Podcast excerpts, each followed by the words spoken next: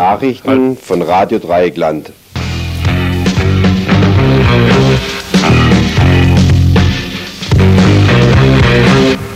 Ihr hört das Tagesinfo vom 15. Oktober 1992.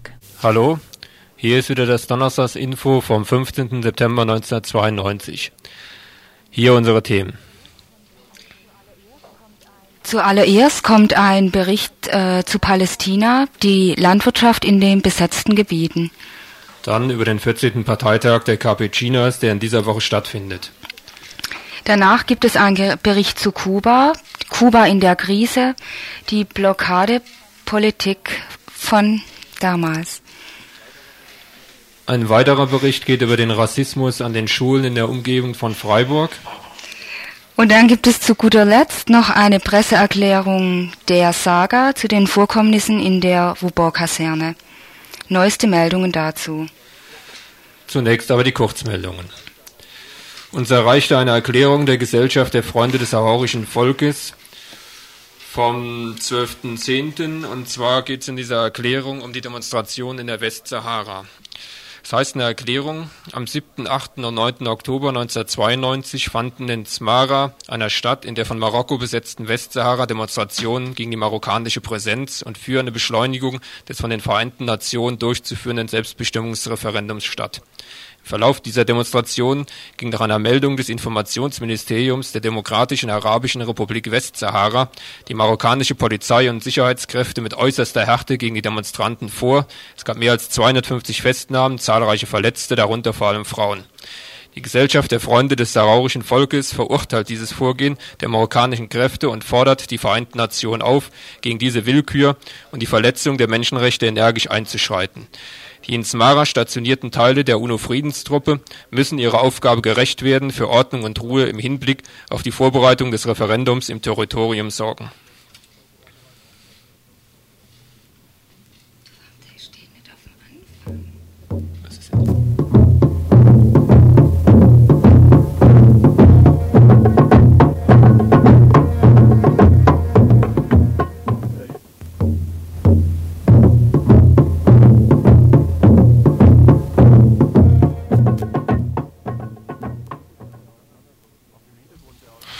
Auf dem Hintergrund der Auseinandersetzungen, die derzeit verstärkt in Kurdistan laufen, fand gestern in Freiburg eine Demonstration statt. Hintergrund, das heißt die fortwährende Politik des militärischen Ausnahmezustands in Kurdistan, welche das türkische Militär verhängt hat, um gegen den kurdischen Widerstand vorzugehen. Hintergrund, das heißt auch die sich herausbildende Ausweitung des Krieges in irakisch-Kurdistan. Dort hatte die KDP von Barzani und Talabani in den letzten Tagen mit Hilfe des türkischen Militär, der türkischen Militärführung die PKK-Lager angegriffen und dabei unter anderem auch gefangen genommene PKK-Kämpfer an das türkische Militär direkt ausgeliefert. Umgekehrt aber auch Angehörige von besonderen türkischen Einheiten wurden von PKK-Kämpfern festgenommen die ebenfalls verhafteten Peschmergas der KDP wurden hingegen lediglich entwaffnet und dann wieder freigelassen. Hintergrund der gestrigen Demonstration war ebenfalls die Tatsache, dass vor etwa zehn Tagen das türkische Militär in der kurdischen Ortschaft Civizdali bei Bitlis mindestens 32 Frauen und Kinder tötete, als Bestrafung dafür, dass PKK-Einheiten einen türkischen Militärkonvoi angegriffen hatten Etwa 600 Kurdinnen und Kurden waren zusammen mit ihren Kindern in der Freiburger Innenstadt also eingetroffen und informierten die Bevölkerung über die neueste Zuspitzung in dem Krieg der Türkei-Regierung gegen Kurdistan. Bei der Demonstration war mal wieder, wie schon am letzten Samstag bei einer anderen Demonstration, festzustellen, dass nur wenige aus der Solidaritätsbewegung zu diesem Termin erschienen waren Inzwischen hat das Kurdistan-Komitee aus Köln angekündigt, dass ab Mitte November in Europa Wahlen zu einem kurdischen Nationalparlament stattfinden werden, um die Repräsentation der kurdischen Bevölkerung auch nach außen hin sichtbar zu machen.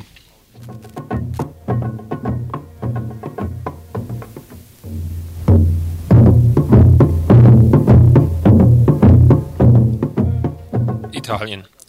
Nach monatelangen Streikaktionen und Demonstrationen, die in dem Generalstreik vom vergangenen Montag mündeten, hat die Regierung Amato nun einen Teil ihres Sparprogramms zurückgezogen.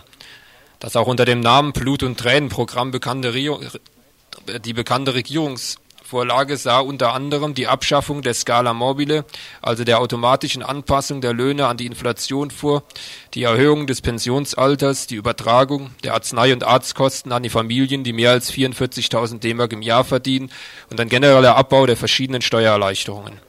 Die besondere Heftigkeit der Aktion wurde noch dadurch gefördert, dass die drei großen Gewerkschaften CGIL, CISL und UIL dem Regierungsprogramm zugestimmt hatten. Erst auf massiven Druck von der Gewerkschaftsbasis und den außergewerkschaftlichen Basiskomitees hat sich der Vorstand der CGIL auf die Seiten der Streikenden und Demonstranten gestellt und hat den Aufruf zu dem Generalstreik mit unterstützt. Die vorsichtigen Erfolge der Aktion stärkt sicher die Tätigkeit der Basiskomitees. In den Kommentaren der italienischen Presse wird dann auch an, den, an, die Zeiten des heißen italienischen Herbstes von 1977 erinnert, in denen die Basiskomitees an führender Position der Streik von standen. In einem Aufruf der Basiskomitees heißt es dann auch selbstbewusst, Zitat, nach Jahren des Kampfes sind wir hier, um die Rechte, um die Rechte um der rechte Protagonist einer neuen Etappe des Kampfes zu sein. Mit unseren großen und kleinen Erfahrungen, die unser Reichtum sind, die Selbstorganisation am Arbeitsplatz, in der Schule, die Besetzung von Centri Sociali, der Antifaschismus, der Häuserkampf, die Verteidigung der Gefangenen aus dem Proletariat ohne Sektierertum und um allen und jeder eine Methode vorzuschlagen, die Selbstorganisation.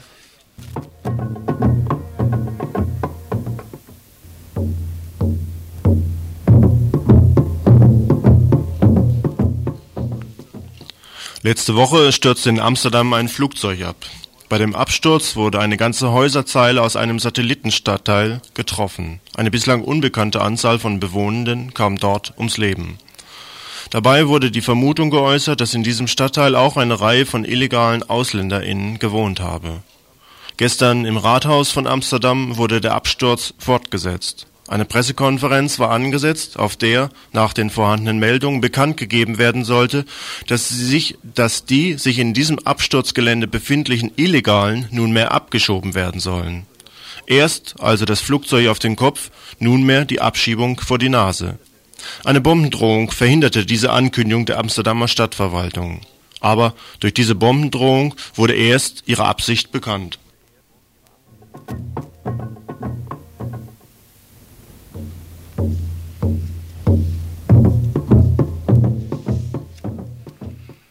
Bislang ging die Öffentlichkeit davon aus, dass es um die Freilassung von Bernd Rössner, Gefangener der RAF, nicht mehr so schlecht bestellt sei.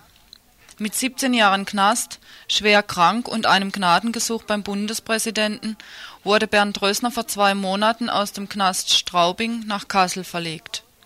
Jetzt stellt sich heraus, dass seine Freilassung doch wieder unsicher geworden ist. Die Bundesregierung, der Bundespräsident, die Justiz versuchen, neue Hürden aufzubauen. Zur öffentlichen Kritik wird aufgefordert, unter anderem soll am 26.10. in Celle eine Demonstration stattfinden. Andere meinen, Protestbriefe an das Präsidialamt täten auch ihre Wirkung.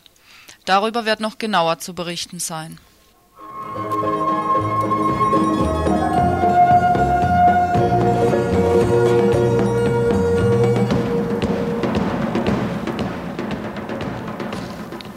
Ihr hört das Tagesinfo vom 15. Oktober 1992.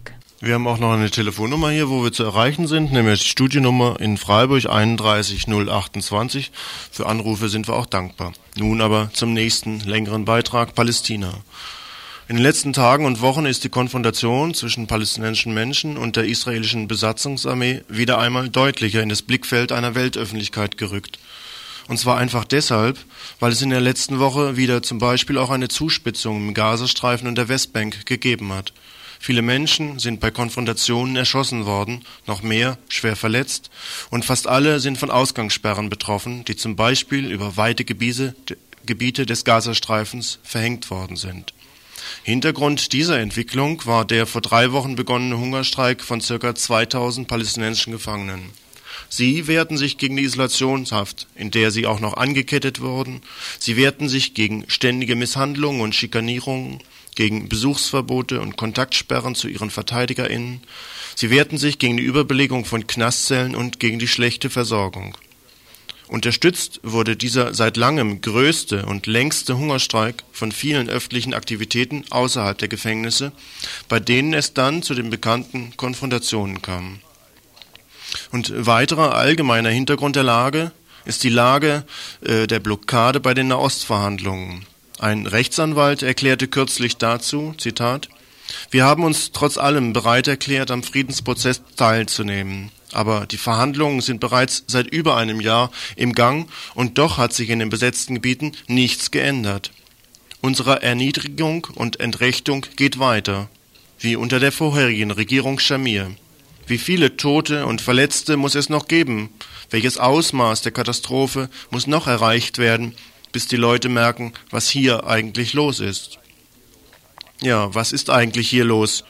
Während die großen Medien immer nur dann nach Palästina schauen, wenn dort die Zahl der Getöteten und Verletzten über das sogenannte normale Maß hinausgehen, wollen wir noch einmal einen Blick auf die Schwierigkeiten des Alltags werfen. Zwar versuchen die Militärbehörden in Israel den Eindruck zu erwecken, dass die Intifada tot sei, aber selbst in israelischen Zeitungen musste inzwischen zugegeben werden, dass dies durchaus nicht mit den Tatsachen übereinstimmt. Ein Punkt, der hier im Folgenden beleuchtet werden soll, betrifft die Existenz einer palästinensischen Landwirtschaft. Gibt es diese überhaupt unter den Besatzungsbedingungen? Wenn zwei Drittel des Bodens inzwischen beschlagnahmt worden sind, zugleich ein Großteil, nämlich 80 Prozent der Wasserressourcen von israelischem Gutdünken abhängig sind, das heißt in der Regel für die Versorgung der israelischen Landwirtschaft ausgenutzt werden, dann ist es doch schwer, noch von einer palästinensischen Landwirtschaft zu sprechen.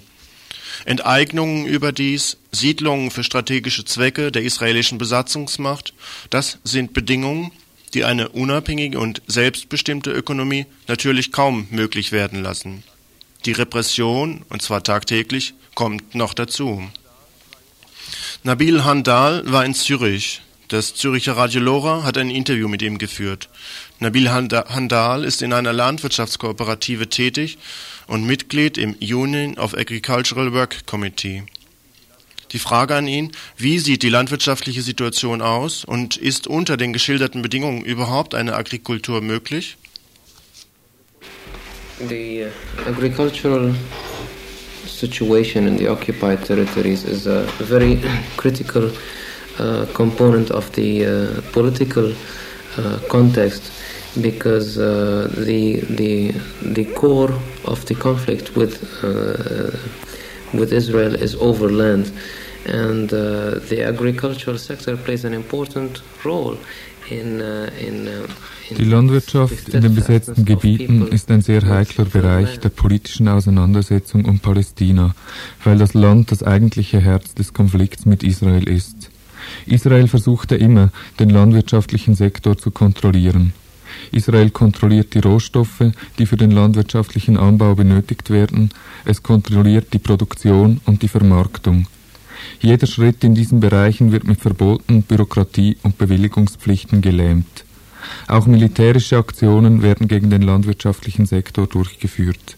Militärs zerstören Farms, beschlagnahmen landwirtschaftliche Güter oder schränken den Gebrauch des Wassers ein. Die Landwirtschaft hat neben ihrer politischen Bedeutung natürlich eine ökonomische. Mehr als ein Fünftel der werktätigen Bevölkerung arbeitet in der Landwirtschaft. Rund ein Drittel des nationalen Einkommens in den besetzten Gebieten wird in der Landwirtschaft erarbeitet. Der landwirtschaftliche Sektor ist jedoch schwer unterentwickelt. Es werden vor allem saisonale Produkte angebaut, hauptsächlich Früchte und Gemüse. Viehzucht ist nicht entwickelt wegen zahlreicher Einschränkungen durch die israelischen Behörden, speziell im Bereich der Tierfutterproduktion und der Milchprodukte. So erlauben beispielsweise die israelischen Behörden den Palästinenserinnen und Palästinensern nicht, Brutapparate für Hühner zu haben, um Hühner für Farmen zu züchten. Ein weiteres Beispiel sind die Molkereiprodukte. Den Palästinenserinnen und Palästinensern ist es nicht erlaubt, Milch zu pasteurisieren. Wozu aber soll Vieh gezüchtet werden, wenn man die Milch nicht pasteurisieren und damit nicht verkaufen kann? Ein wichtiges Charakteristikum der Landwirtschaft ist, dass die Leute sie nicht praktizieren, weil sie Gewinn verspricht, sondern weil es die einzige Möglichkeit ist, der Arbeitslosigkeit zu entgehen. Landwirtschaft ist aber auch eine Notwendigkeit, weil unbebautes Land von den israelischen Behörden konfisziert wird. Alle, die ihr Land einige Jahre nicht bewirtschaften, wissen, dass die israelischen Behörden es mit der Begründung konfiszieren, es sei ungenutztes Land, das der israelische Staat für seine Zwecke brauchen kann. Seit 1967 sind ungefähr 70 Prozent des Bodens in der Westbank und in Gaza von den israelischen Behörden konfisziert worden. Es gibt keine Unabhängigkeit vom israelischen Markt. In den besetzten Gebieten wird zwar Milch produziert, auf sehr einfache Art und nicht pasteurisiert, aber der große Teil der konsumierten Milch kommt aus Israel, wie auch die meisten Eier.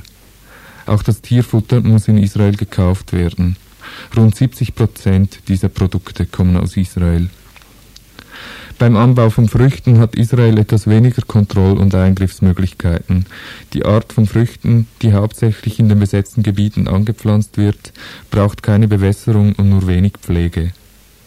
Der Gemüseanbau wiederum ist teilweise eingeschränkt, weil Israel den Markt des Saatgutes und der Hilfsmittel kontrolliert. Dünger, Pestizide, Herbizide, Fertilizers werden alle nicht in den besetzten Gebieten produziert. Sie müssen in Israel gekauft werden. Die israelischen Behörden kontrollieren aber sowohl bei Früchten wie beim Gemüse die Vermarktung. Eine militärische Order verbietet es, diese Produkte in Israel zu verkaufen. Ihr hört das Tagesinfo vom 15. Oktober 1992.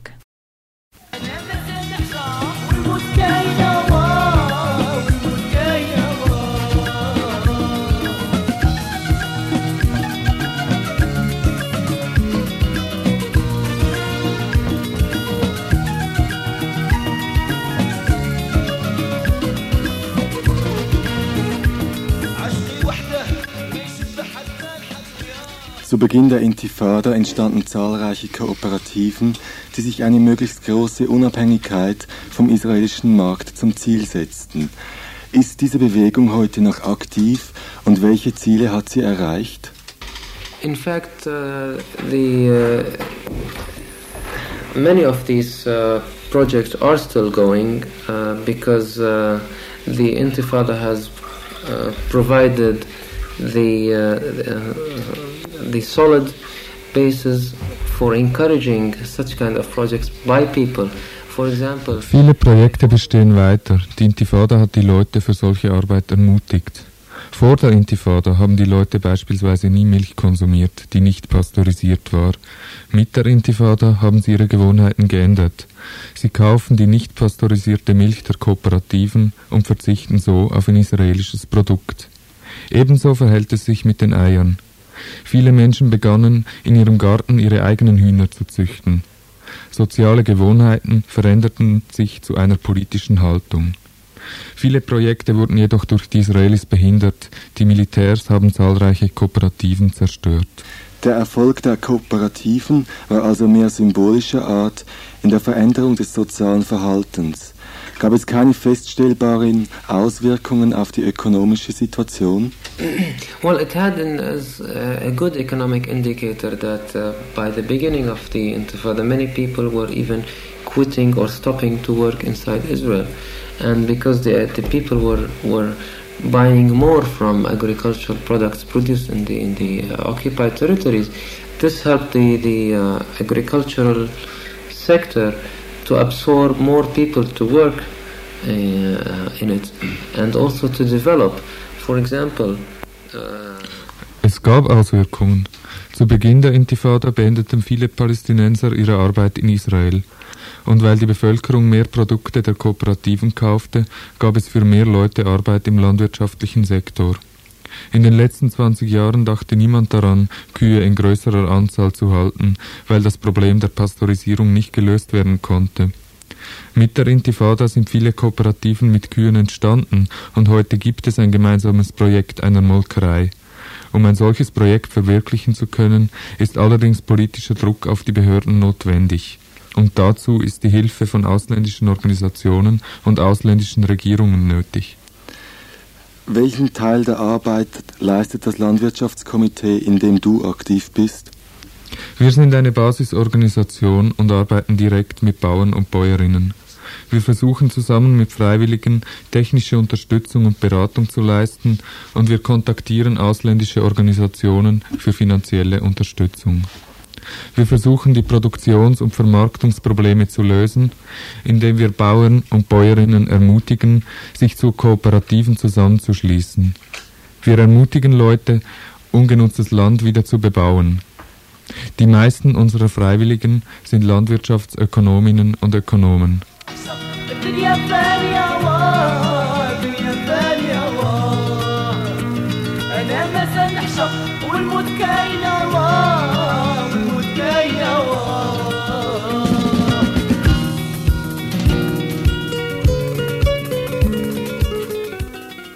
Die Entwicklung der Landwirtschaft ist letztlich abhängig von der politischen Auseinandersetzung.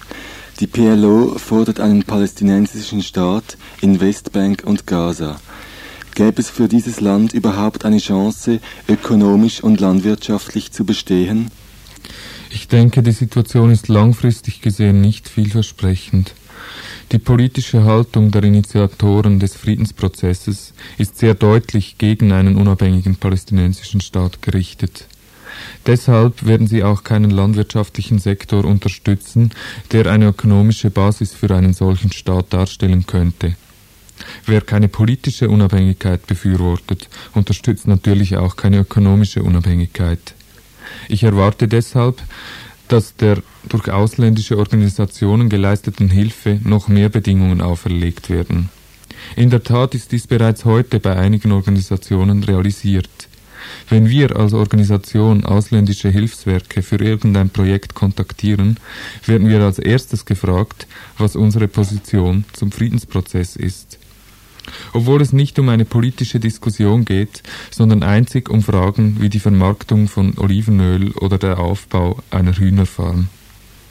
Ich befürchte, in Zukunft unterstützen die US-amerikanischen und europäischen Regierungen und Organisationen nicht landwirtschaftliche Projekte, sondern sie benutzen ihre Hilfe, um politische Ziele durchzusetzen. Kommt dieser Druck auch von regierungsunabhängigen Organisationen? Ich spreche von Nichtregierungsorganisationen. Obwohl diese Organisationen so heißen, kommt der große Teil ihrer Gelder von den Regierungen und dieses Geld ist nicht frei, sondern wird nach politischen Kriterien verteilt. Sind seit Rabin von der Labour-Partei Premierminister wurde Veränderungen in der israelischen Politik bemerkbar? Praktische Veränderungen haben wir in der allerdings kurzen Zeit nicht bemerkt. Schließlich ist es ja auch die Labour Party, die während ihrer früheren Regierungszeit viele Maßnahmen zur Kontrolle des landwirtschaftlichen Sektors eingeführt hat. Landenteignungen und Siedlungsanbau wurden von der Labour begonnen. Labour wurde aus innenpolitischen, ökonomischen Gründen gewählt.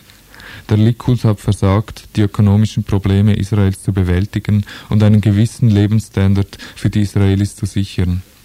Rabin wurde nicht gewählt, weil die Israelis den Friedensprozess unterstützen wollten, sondern weil von der Labour ökonomische Schritte zur Bewältigung der Krise erwartet werden.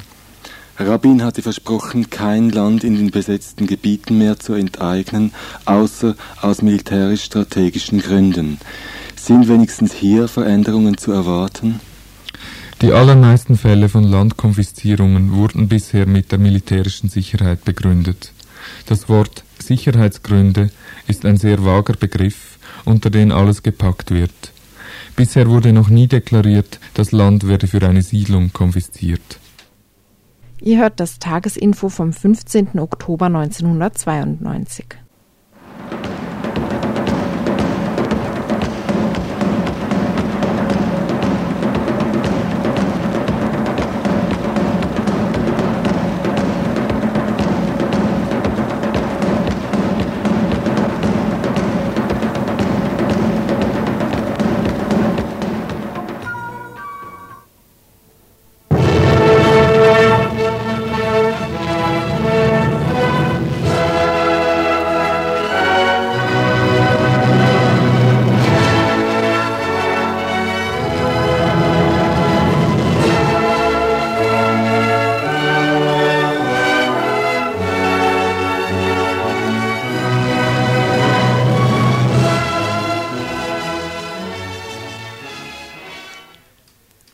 von den Älteren unter den Zuhörern werden sich noch an die Eingangsmelodie erinnern. Der Osten ist rot. Es war der revolutionäre Kampfgesang der Roten Garden, die vor 20, vor 25 Jahren zu Zeiten der Kulturrevolution nach China reisten, zu den Ölfeldern von Dajing und zu den landwirtschaftlichen Kollektiven vom Typ Dachai, um den neuen Menschen in einer neuen China aufzubauen. Es war der Versuch, durch die Konzentration auf die eigenen Kräfte, unabhängig von den Unbilden eines kapitalistischen Weltmarktes, aber gestützt auf die vielfältigen Befreiungsbewegungen des Trikont, dem imperialistischen Papiertiger, die Zähne zu erziehen. Es blieb nicht bei den umherschweifenden roten Rebellen und ihren Zielen. Der zehnte Parteitag der Kommunistischen Partei formulierte die Ziele der Kulturrevolution in seinem Programm zum Staatsziel. In diesen Tagen treffen sich nun die Delegierten des 14. Parteitages der Kommunistischen Partei Chinas.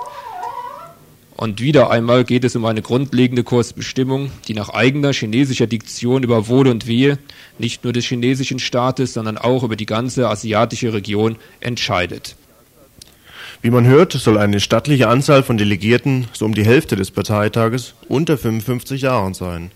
Das heißt, es sitzen wahrscheinlich auf diesem Kongress ein großer Teil der ehemaligen Roten Garden und Roten Rebellen, gemeinsam mit den Gegnern von einst, der damals als Wegbereiter des kapitalistischen Wegs verurteilten Bürokratenelite, allem voran der Katzen- und Mäusetheoretiker Teng Xiaoping. Mit seiner theoretisch unübertroffenen Losung, es ist egal, welche Farbe die Katze hat, Hauptsache, sie fängt Mäuse, stand er schon in den 50er Jahren auf der Seite derjenigen, die im Sozialismus nur eine weitere gesellschaftliche Form sahen, die in der Losung gipfelt, bereichert euch. Mao Zedong und die Kulturrevolutionäre hatten ihre Vorstellung von einer solchen Haltung und rieten Deng, sich auf der Basis seiner kollektiven Arbeit zu bereichen. Er verschwand auch in einer Landkommune. Nun ist er seit einiger Zeit ja wieder da und auf dem jetzt stattfindenden Kongress der Kommunisten beraten die Kultur Kulturrevolutionäre von einst und die Richtung um Deng Xiaoping gemeinsam um den Weg ins nächste Jahrtausend. Zu welchen Ergebnissen werden sie wohl kommen?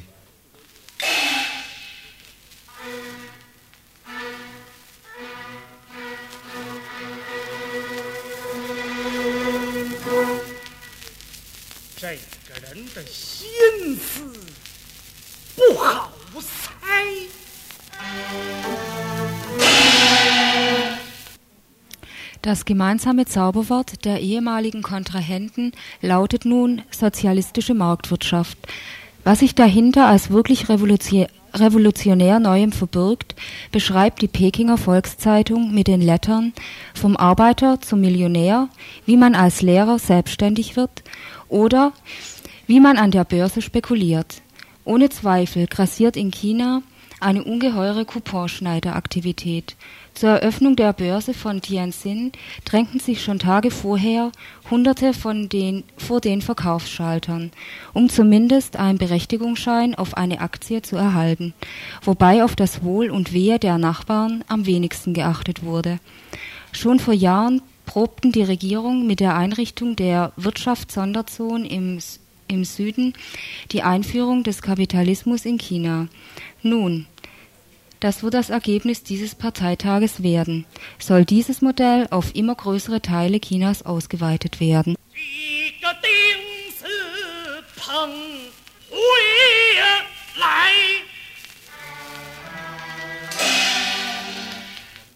Ihr hört das Tagesinfo vom 15. Oktober 1992. Das Neue an diesem besonderen Weg Chinas zum Kapitalismus ist nun, dass er sich unter dem wachen Auge der kommunistischen Partei vollzieht und sich nicht scheut, sich des Staatsgründers der Volksrepublik Mao Zedong als ideeller, ja religiöse, mythischer Helfershelfer zu bedienen. Zum Beispiel hängen in den meisten der Pekinger Taxis heute kleine Mao-Porträts mit dem Dekor von Heiligenbildchen. Viele Fahrer erklären allen Ernstes, das sei ein Schutzgeist. Auf den Märkten werden die Mao-Ikonen mit dem Plastiksymbol eines Goldklumpens als Anhänger verkauft. Mao als Gott des Geldes. Ohne Zweifel sind die Marktstände prall gefüllt und die Straßen mit Werbung übersät. Alles Ausdruck überschwellenden marktwirtschaftlichen Wohlstandes. Die propagandistischen bunten Insignien dieses Überflusses strahlen zwar, aber sie strahlen nur in den Städten. Auf dem Land sieht die Lage schon anders aus. Nach inoffiziellen Schätzungen befindet sich in China ein mehrere hunderte von Millionen umfassendes, vagabundierendes Wanderarbeiterheer. Entwurzelte vom Land, die in die großen Städte pilgern, um sich dort für billigen Lohn zu verdingen. Kulis für jede Arbeit zu haben. Es breitet sich in China wieder jedes alte Stadt-Land-Gefälle aus, rasend schnell, das in den vergangenen, vorrevolutionären Jahrzehnten die entsetzliche Armut und Unterwürfigkeit des chinesischen Volkes dokumentierte. Dies überwunden zu haben, war eines der Hauptgründe für den Erfolg der Kommunistischen Partei unter Mao Zedong.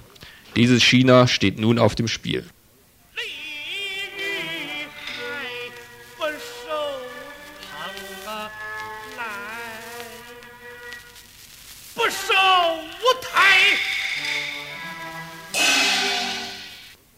Die heutigen Machthaber in Peking sind sich auch durchaus über die negativen Folgen der neuen Wirtschaftspolitik im Klaren. Nach dem zwölfseitigen Zentraldokument Nummer 7, das vom Sekretariat des ZK der Kommunistischen Partei erarbeitet wurde, geht die politische Führung davon aus, dass die Wirtschaftsreform zu einem Ansteigen von Arbeiter-, Bauern- und Studentenunruhen führen wird. In der ZK-Anweisung wird die Bildung von besonderen Eingreiftruppen gegen Streiks und Unruhen gefordert. Neue Sicherheitszentralen werden in den Groß- und Mittelstädten eingerichtet, sowie die Überwachung der Universitäten verschärft werden. Der politisch führenden Klasse fürchtet nicht nur eine Wiederholung des Tiananmen-Aufstandes von 1989, es ist inzwischen sogar so, dass einige der Forderungen der studentischen Elite offiziell von der Führung übernommen werden. Seinerzeit stand auf dem Platz des himmlischen Friedens im Wesentlichen auch nur die politische Führungselite der kommenden Jahre. Außer Nachfolgekämpfe und bürokratische Positionen muss die Staatsklasse von heute von dort her kaum noch was fürchten. Was sie eher fürchten, ist der Aufruhr der Bauern und all, die, und all jener, die durch das weite Sieb der sozialistischen Marktwirtschaft fallen. Die Bauern entschieden in der chinesischen Geschichte immer über Sieg und Niederlage der politischen Eliten. Ein Sturz der herrschenden Klasse droht auch jetzt wieder. Der Versuch der Einführung eines Gulasch-Kommunismus in China wird auch dort der herrschenden Klasse mehr als nur Bauchschmerzen bereiten. Mao Zedong karikierte schon 1965 in einem Gedicht treffend den Versuch, das Volk mit Gulaschkanonen niederzuhalten. Gespräch zweier Vögel. Der Riesenvogel schlägt die Schwingen, stößt 90.000 Li empor, aufrührt einen Wirbelsturm. Den blauen Himmel tragend sieht er die Menschenwelt mit ihren Städten. Geschützfeuer steigt zum Firmament, Granaten graben ihre Spur. Im Busch der Spatz zu Tod erschrocken, die Hölle ist los, nur weg von hier. Darf man fragen, wohin? Darauf der Spatz. Zum Berg der Götter ins Jadeschloss. Weißt du nichts vom Vertrag der drei, geschlossen unter hellem Herbstmond vor zwei Jahren? Auch zu essen gibt es dort, Kartoffeln schon fertig und Gulasch dazu. Hör auf mit diesem Furz. Sieh, die Welt wird umgewälzt. Am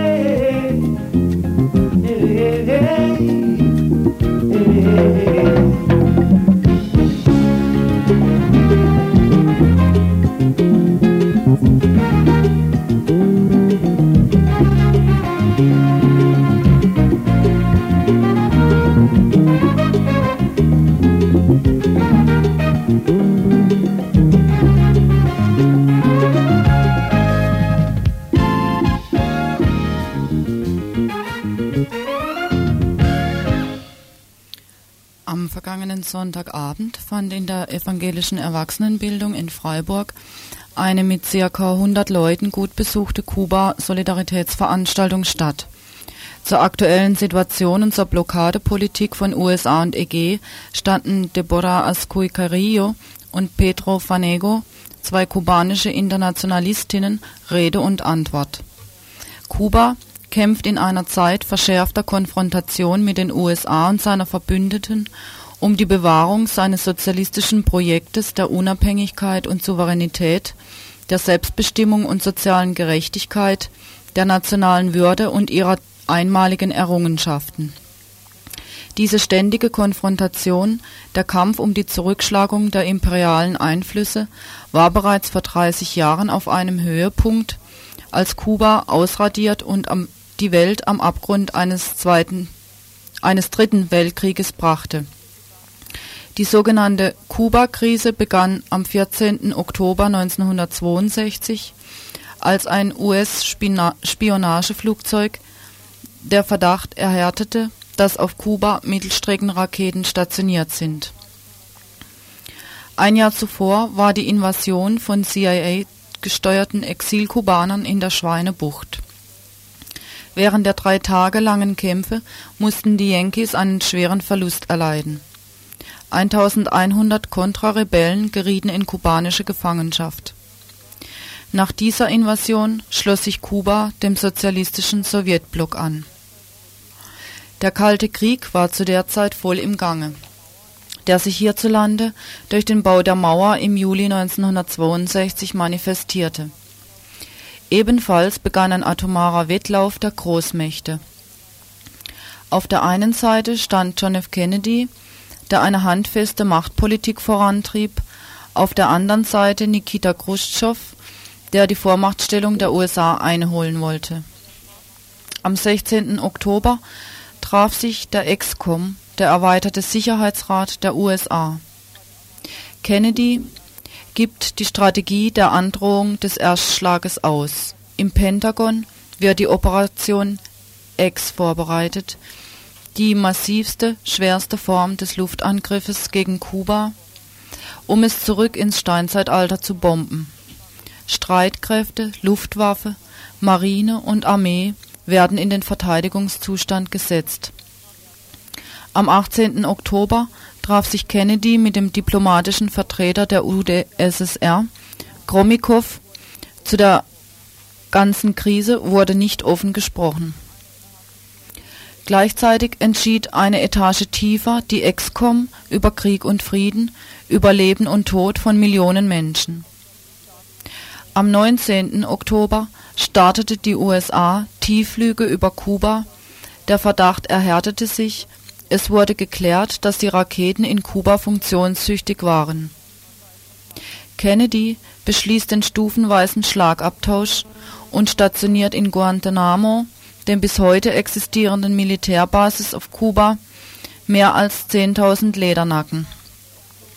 Am Sonntag, den 21. Oktober, ist die Krise weltweit nicht mehr zu verheimlichen. Am 22. Oktober spricht Kennedy im US-Fernsehen bis dahin galt höchste Geheimhaltung, das heißt, die Bevölkerung war bis dahin ahnungslos. Während die USA die intensivste militärische Mobilmachung seit dem Zweiten Weltkrieg mit einem Verteidigungsgürtel von Grönland bis zur Türkei vollendete. Vor Kuba wurde eine totale Seeblockade installiert, die Insel unter Quarantäne genommen, der Countdown lief bereits nach der Fernsehansprache wurde auch der Warschauer Pakt auf höchste Alarmstufe gebracht. Am 26. Oktober wurde ein sowjetisches Schiff, das nach Kuba wollte, geentert und durchsucht. Es handelte sich um ein Handelsschiff. Nach Aussagen des damaligen US-Verteidigungsministers McNamara war unklar, ob geschossen werden sollte. Die CIA drängte darauf, McNamara wiegelte ab Chruschtschow verlangte in einer Botschaft an Kennedy, dass die USA ihre Mittelstreckenraketen in der Türkei abziehen sollten, mit folgendem Sinnbild: Wir ziehen beide an einem Strick, in dessen Mitte sich ein Knoten befindet. Je mehr wir ziehen, umso fester wird der Knoten. Dann wird er nur noch mit dem Schwert zu lösen sein. Selbstverständlich dachte die USA nicht daran, auf die Forderung einzugehen. Ein U-2-Spionageflugzeug der Yankees wird über Kuba abgeschossen. Während sich die kubanische Bevölkerung auf eine militärische Auseinandersetzung vorbereitete, finden in den USA Hamsterkäufe statt, der Zivilschutz wird vorbereitet. Allerdings haben nicht mal die Hälfte der Bevölkerung Platz in Bunkern oder ähnlichem, Ansonsten wird die Devise ausgegeben, wenn der Blitz kommt, ducken und Kopf bedecken. Lächerlich. Überall auf der Welt gibt es aber auch Proteste gegen die Kriegspolitik und die Vernichtungsdrohung gegenüber Kuba, am stärksten in London.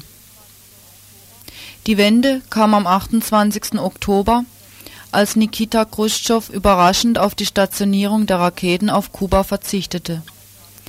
Die Raketen, werden unter amerikanischer Kontrolle abgezogen. Solo el amor convierte en milagro el barro.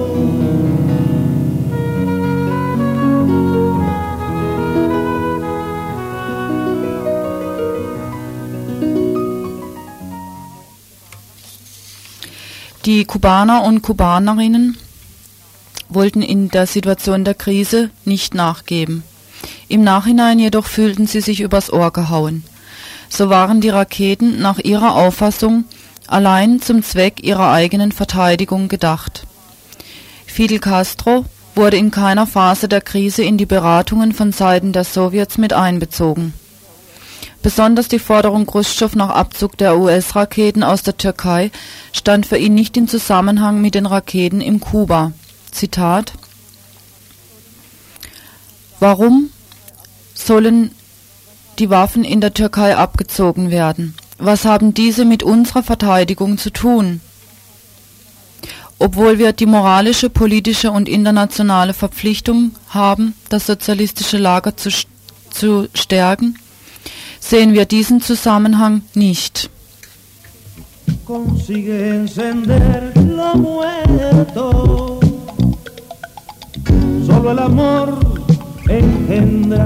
La maravilla.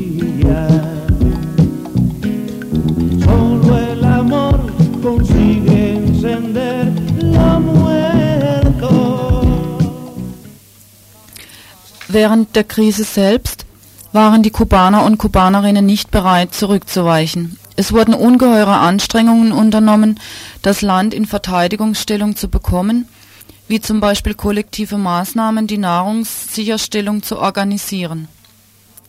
Ähnlich, vielleicht noch härter, ist die Periodica Especial, die Sonderperiode Kubas heutzutage. Kuba soll durch wirtschaftliche Strangulierung, bewaffnete Subversion, ja gegebenenfalls offene militärische Intervention wieder in den zentralamerikanischen Hinterhof der USA eingemeindet werden. EG und BRD unterstützen die USA, um Kuba, aufbauend auf der alltäglichen Desinformation fast aller Medien, in einer weltweiten Atmosphäre der Gleichgültigkeit politisch zu isolieren und zum Abschuss freizugeben.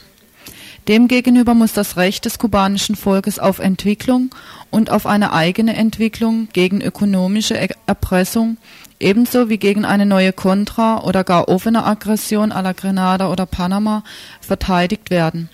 Internationale Solidarität muss dem kubanischen Volk einen Freiraum zur schöpferischen Fortentwicklung des Erreichten öffnen.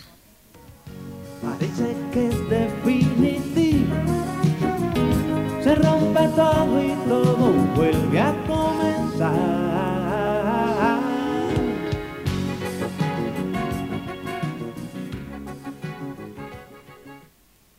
Ihr hört das Tagesinfo vom 15. Oktober 1992.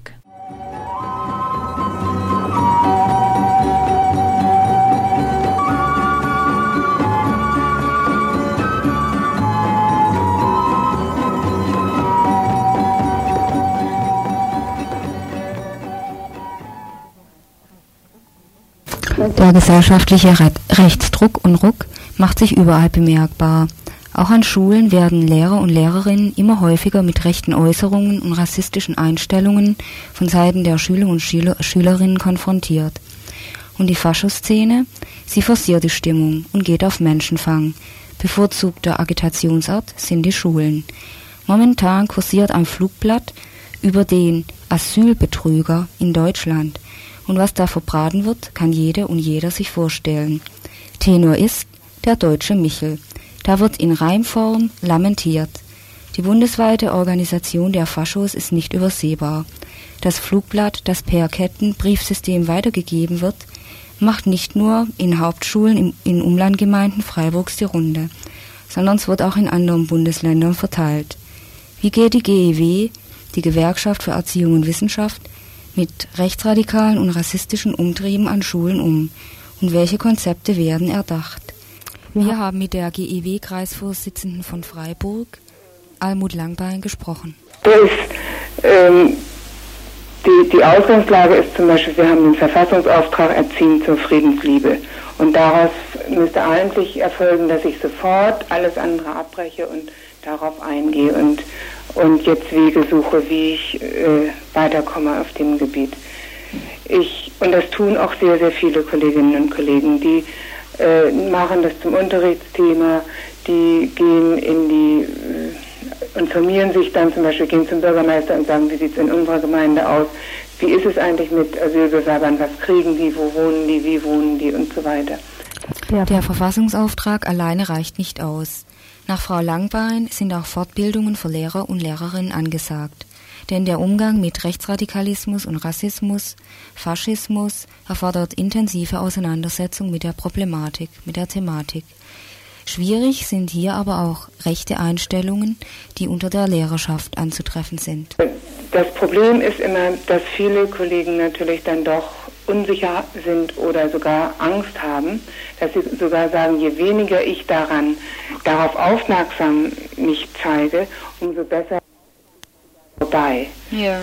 Ähm, es gibt sogar dann auch auf der anderen Seite die, die Hinweise, dass sogar Kollegen eben eher ganz offen sich dazu bekennen, eben die äh, Ziele der Republikaner zum Beispiel gut zu heißen oder so Lehrer, ne? Sind ja. das Lehrer, Lehrerinnen.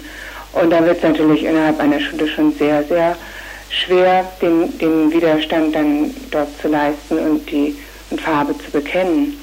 Aber äh, auch da sagen wir hier in dem GEW-Kollegenkreis, wir müssen da zusammenhalten und wir müssen diese, diese Wege suchen. An Konzepten mit Rassismus und Faschismus im, Schulalltag, im Schulalltag umzugehen, hapert es jedoch. Zur Verfügung stehen alleine Materialien, die situationsbedingt eingesetzt werden können. Ja, es gibt eine Reihe von so Unterrichtseinheiten, Themen, zu äh, bestimmten oder Entwürfe zu bestimmten Unterrichtsthemen, die ganz ganz wichtig diesen Aspekt, also den, den Gewalt gegen die Gewalt und gegen Rassismus sich wenden. Das, das sind so Themen praktisch aufgearbeitet mit, mit dem richtigen Zahlenmaterial und so. In unserer Mitgliederzeitung waren jetzt auch mehrere Artikel, wie es wirklich in Zirndorf aussieht, wie, wie die Zahlen sind, woher die Flüchtlinge kommen und so weiter. Also das gibt es dann schon. Aktuelle Forderungen der GEW an das Kultusministerium zielen momentan dann auch in die Richtung ab, verstärkt Unterrichtsmaterialien zu diesen Themen zu entwickeln. Die GEW hat ans Kultusministerium die Forderung gestellt, auch offiziell Unterrichtsmaterial zu diesem Thema an die Schulen zu geben, ganz schnell. Es gibt ja so verschiedene Akademien und, und ein Institut für mh, hm, Unterricht und Erziehung, die eben sowas auswerten müssen. Und da haben wir gefordert, dass die an, an die Schulen was schicken. Wenn, wenn das Thema deutsche Einheit oder so, da, wenn sich da was ändert, dann gibt es auch ein dickes Heft, wie die Schulen darauf zu reagieren hätten. Oder, was weiß ich, Olympische Spiele und sowas. Und da haben wir jetzt gefordert, muss das nächste Heft unbedingt sich mit diesem Thema beschäftigen. Den praktischen Umgang mit rechtsradikalen Aktivitäten beschreibt die GEW-Kreisvorsitzende Frau Langbein folgendermaßen. Also es muss auf jeden Fall eine ganz deutliche Reaktion folgen von der Schulleitung aus und vom Gesamtkollegium. Ich, wir raten auch immer sofort den Elternbeirat da zu informieren und zum, zum Tätigwerden aufzufordern, das auf den Elternabenden zur Sprache zu bringen und so. Das, äh, diese Öffentlichkeit, die uns einigermaßen zugänglich ist, die müssen wir nützen, das in solchen Fällen. Es ist verboten, Flugblätter oder überhaupt Schriften mit eindeutig politischem Inhalt an Schulen äh, zu verteilen. Und das muss der Schulleiter dann auch genauso machen. Und der nächste Schritt heißt, es, es, muss aufgearbeitet werden. Ob das jetzt ein Projekttag, äh, das haben viele Gymnasien, haben so Projekttage Asyl dann gemacht, wo der Unterricht ausgesetzt wurde und alle beschäftigten sich in unterschiedlicher Sichtweise eben mit dem, mit dem Problem und wie sieht es mit den Rahmenbedingungen für antirassistische Arbeit an Schulen aus? Äh, die GEW hat auch eine Liste eben von so Jugendbüchern, die sich mit dem Thema beschäftigen und so erstellt. Und es ist eigentlich keiner Schule unmöglich für die Schüler- und Lehrerbücherei die entsprechenden Bücher dann anzuschaffen. Oder auch Filme, die sich mit dem Thema beschäftigen würden, um da eben den Aufhänger zu finden. Dann das, die nächsten Schritte sind eben, es gibt fast in jeder Schule und fast in jeder Klasse gibt es ausländische Kinder. Ne? Und da sind wir der Meinung, dass die nicht in Extraklassen äh, Deutsch lernen sollten, ein oder zwei Jahre sogar, sondern dass sie Deutschkurse jeden Tag eine Stunde haben und dann in ihre altersgemäßen Klassen gehen, um dort das, was sie mitmachen können, eben dann mitzumachen. Und dann ist ja zum Glück das so, dass Kinder sich dann kennenlernen und dass dann die äh, Kontakte stärker sind und die Beziehungen, die sich dann entwickeln, als dieses Eingeredete. Die Möglichkeit des muttersprachlichen Unterrichts für ausländische Kinder wird gefordert. Schulklassen nur für ausländische, ausländische Kinder lehnt die GEW ab. Abbau von Vorurteilen durch Begegnung ist die Devise. Auch die Kinder, die in der Wobor-Kaserne leben, möchte die GEW ins normale öffentliche Schulsystem integrieren. Also wir sind auf jeden Fall, was ich auch noch vielleicht ganz wichtig finde, wir sind, der, wenn wir jetzt an die Belegung der Vauban, des Vauban-Geländes mit Flüchtlingen denken, wollen wir unbedingt fordern, dass die Kinder in normale Schulen gehen dürfen. Ja. Dass dann nie, dass sie also Schulrecht bekommen, egal wie lange sie dort sind, und dass sie dann in die Freiburger Schulen, die da drumherum liegen, gehen. Und nicht etwa da eine extra Ghetto-Schule noch eingerichtet wird. Ja. Praktische Ansätze zum Umgang mit Rechtsradikalismus und Rassismus an Schulen von Seiten der GE GEW scheinen überdacht zu sein. Doch wissen wir alle, wie im Endeffekt Schulunterricht aussieht auch heute noch, wie überfordert und oft pädagogisch schlecht geschult ein Großteil des Lehrerpersonals zu sein scheint.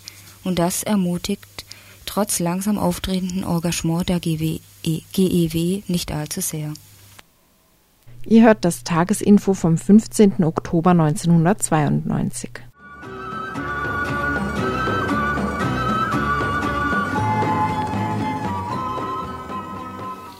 Während in Bonn das Parteiengezänk die öffentliche Aufmerksamkeit am heutigen Tag zu besetzen versuchte, Stichwort Wer will den Artikel zuerst kippen, die Parteien alle zusammen oder jeder für sich, bläst Großdeutschland zur Großwildjagd. Zählappelle vor dem Sozialamt, Sonderkommission der Bullen, Abschiebungen notfalls mit Hilfe der Feuerwehr oder einfach die Vertreibung auf die feine englische Art, wenn Bonn mit Bukarest einen Vertrag macht und die hier lebenden Roma, zum Beispiel in Freiburg aus der Klarastraße, diesem Abschiebedruck sich entziehen möchten und deshalb ihr schlechtes Domizil verlassen. Da helfen wenig die Erklärungen der Gewerkschaftserziehung und Wissenschaft gegen die Fremdenfeindlichkeit und der Appell, sich nicht vor der ungleichen Verteilung des Reichtums in der Welt den Blick vernebeln zu lassen. Da helfen auch wenig die Erkenntnisse zum Beispiel der Pfadfinderinnenschaft St. Georgen, wie sehr hier doch rassistisch und zerstörerisch gehandelt werde. Das hilft wenig, wenn sich dies nicht fortsetzt im konkreten Tun. Ein Stichwort ganz kurz nur hier zum Vauban-Gelände schon erwähnt. Südbadische Aktionsbündnis gegen Abschiebung hat Anfang dieser Woche eine Presseerklärung verfasst, aus der wie folgt nun zitiert wird. Das Gelände der Bezirksstelle für Asyl ist eine Baustelle, wo verschiedene Umbauarbeiten durchgeführt werden. Eine korrekte Unterbringung und eine ebenso korrekte Durchführung des Asylschnellverfahrens kann unter diesen Bedingungen nicht stattfinden. Die Unterbringung erfolgt provisorisch in ehemaligen Mannschaftsgebäuden in acht Bettzimmern. Die Ausstattung der Zimmer ist äußerlich spärlich und menschenunwürdig. Betten, Tisch, Stühle, Spinde. Die sanitäre Versorgung ist unzureichend. Für Frauenunterkünfte ist kaum gesorgt. Trotz offiziellem Arbeitsverbot werden bereits jetzt nach wenigen Tagen Flüchtlinge für Übersetzungs- und Putzarbeiten eingesetzt für 3,50 Mark Stundenlohn. Für die Herrichtung der Räumlichkeiten werden bereits andere Flüchtlinge aus dem Gelände St. Christoph zwangsverpflichtet. Taschengeld in Höhe von 70 Mark wurde erst fünf Tage nach Ankunft ausbezahlt. Zuvor konnten die untergebrachten Flüchtlinge während mehr als einer Woche in Karlsruhe war das, über kein Taschengeld verfügen. Orientierungen, zum Beispiel in Form von rechtlicher Einweisung, zum Beispiel in Form von Stadtplänen und anderen Auskünften, würden den Flüchtlingen nicht gewährt. Stattdessen wird ihre Privatsphäre durch Bedienstete ständig gestört. Zum Beispiel Zimmer werden betreten, ohne anzuklopfen. Eine hochschwangere Frau aus Rumänien wird von der Sozialarbeiterin in öffentlichen Verkehrsmitteln kurz vor ihrer Entbindung in die Klinik befördert. Ein Taxi, das der Frau das mühsame Umsteigen erspart hätte, wird von der Sozialbetreuung abgelehnt. Seit dem 11.10.92 ist zwei Personen Platzverweis auf dem Gelände erteilt worden, die bislang an Anhörungen teilgenommen hatten, davon einem eigenen Übersetzer. Damit demonstriert die Bezirksstelle für Asyl die Tatsache, dass sie lieber unter Ausschluss einer interessierten Öffentlichkeit handeln möchte und verhindert eine kritische Begleitung durch Vertrauenspersonen. Das Gelände der Bezirksstelle für Asyl ist außerhalb der allgemeinen Umzäunung innerhalb von einem zweiten weiteren Zaun eingegrenzt eine Kontaktaufnahme auch von anderen BewohnerInnen des Geländes, zum Beispiel vom Studentenwerk, ist damit unmöglich. Überdies wird die allgemeine Kontrolle sowohl von der Polizei als auch von einem privaten Sicherheitsdienst geregelt. Insbesondere letztere führte sich wie schwarze Sheriffs auf, führen sich wie schwarze Sheriffs auf, aggressiv und herrschsüchtig. Ohne sich persönlich auszuweisen, ist kein Zugang zum Gelände und damit zu den Flüchtlingen möglich. Es entsteht damit der Eindruck, dass, entgegen der Erklärung, damit nicht die Sicherheit für die Flüchtlinge gewährleistet werden soll, sondern der Ausschluss der Öffentlichkeit. Soweit die Presseerklärung. Das Dementi aus dem zuständigen Regierungspräsidium in Freiburg folgte auf dem Fuß. Es dementierte zum Beispiel, dass Flüchtlinge nicht für D-Mark 3,50 beschäftigt seien, sondern für D-Mark 3. Es dementierte, Flüchtlinge werden nicht zwangsverpflichtet, sondern sie würden freiwillig arbeiten. Wir kennen ja den Slogan Arbeit macht frei. Es dementierte nicht, dass zwei Personen Platzverweise erhalten hätten, sondern dass diese, dieselbigen, sich zuvor gegen das Vauban-Gelände engagiert hätten und so weiter und so weiter. Inzwischen sind neue Ereignisse hinzugetreten. Kaum war die Presseerklärung draußen, wurde sämtlichen UnterstützerInnen von den Anhörungen im Asylverfahren ausgeschlossen. Nach so viel direkter Kritik wollte man dann doch lieber ganz unter sich bleiben. Begründung von oben, es sei ja vom Gesetz her ins Belieben der Behörden gestellt, ob diese, ob an den Anhörungen überhaupt andere Personen teilnehmen dürften. Der zweite Schritt erfolgte heute. Von den Flüchtlingen, die am 5. Oktober nach Freiburg gekommen sind, wurden heute bereits ca. 20 weiter verschoben. Zum Beispiel nach Kehl und nach Villingen in dortliche staatliche Sammelunterkünfte. Morgen werden weitere Transporte nach Singen erfolgen. Damit wurden abrupt jegliche Kontakte zu diesen Flüchtlingen abgebrochen. Sie werden ohnehin in Unkenntnis ihrer rechtlichen Situation gelassen und in eine weitere neue, fremde Umgebung verschoben. Die Weltoffenheit des Regierungspräsidiums in Freiburg ist tatsächlich so genial, dass sie inzwischen sogar keine Kritik mehr ertragen kann und die schon erwähnte Großwildjagd auf die Flüchtlinge tatkräftig begünstigt. Da reihen sich Angriffe auf Flüchtlinge, wie zum Beispiel letzte Woche in Köndring oder vorletzte Woche in Eichstätten ein, angeheizt von einer Medien- und Politikerhetze, die bei der Suche nach noch mehr Sündenböcken vor keiner Grenze mehr Halt machen.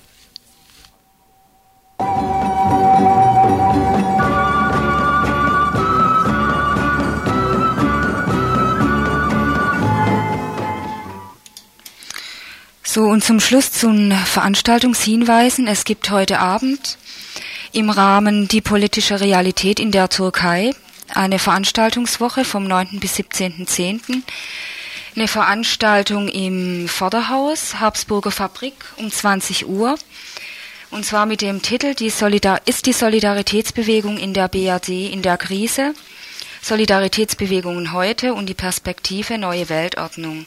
Diskussionsveranstaltung mit Freiburger Solidaritätsgruppen, nämlich Türkei-Information, Nordirland-Gruppe, Mittelamerika-Komitee und RDL Internationalismus-Redaktion. Und es war vom gestrigen Donnerstag die Wiederholung des Tagesinfo von Radio Dreieckland.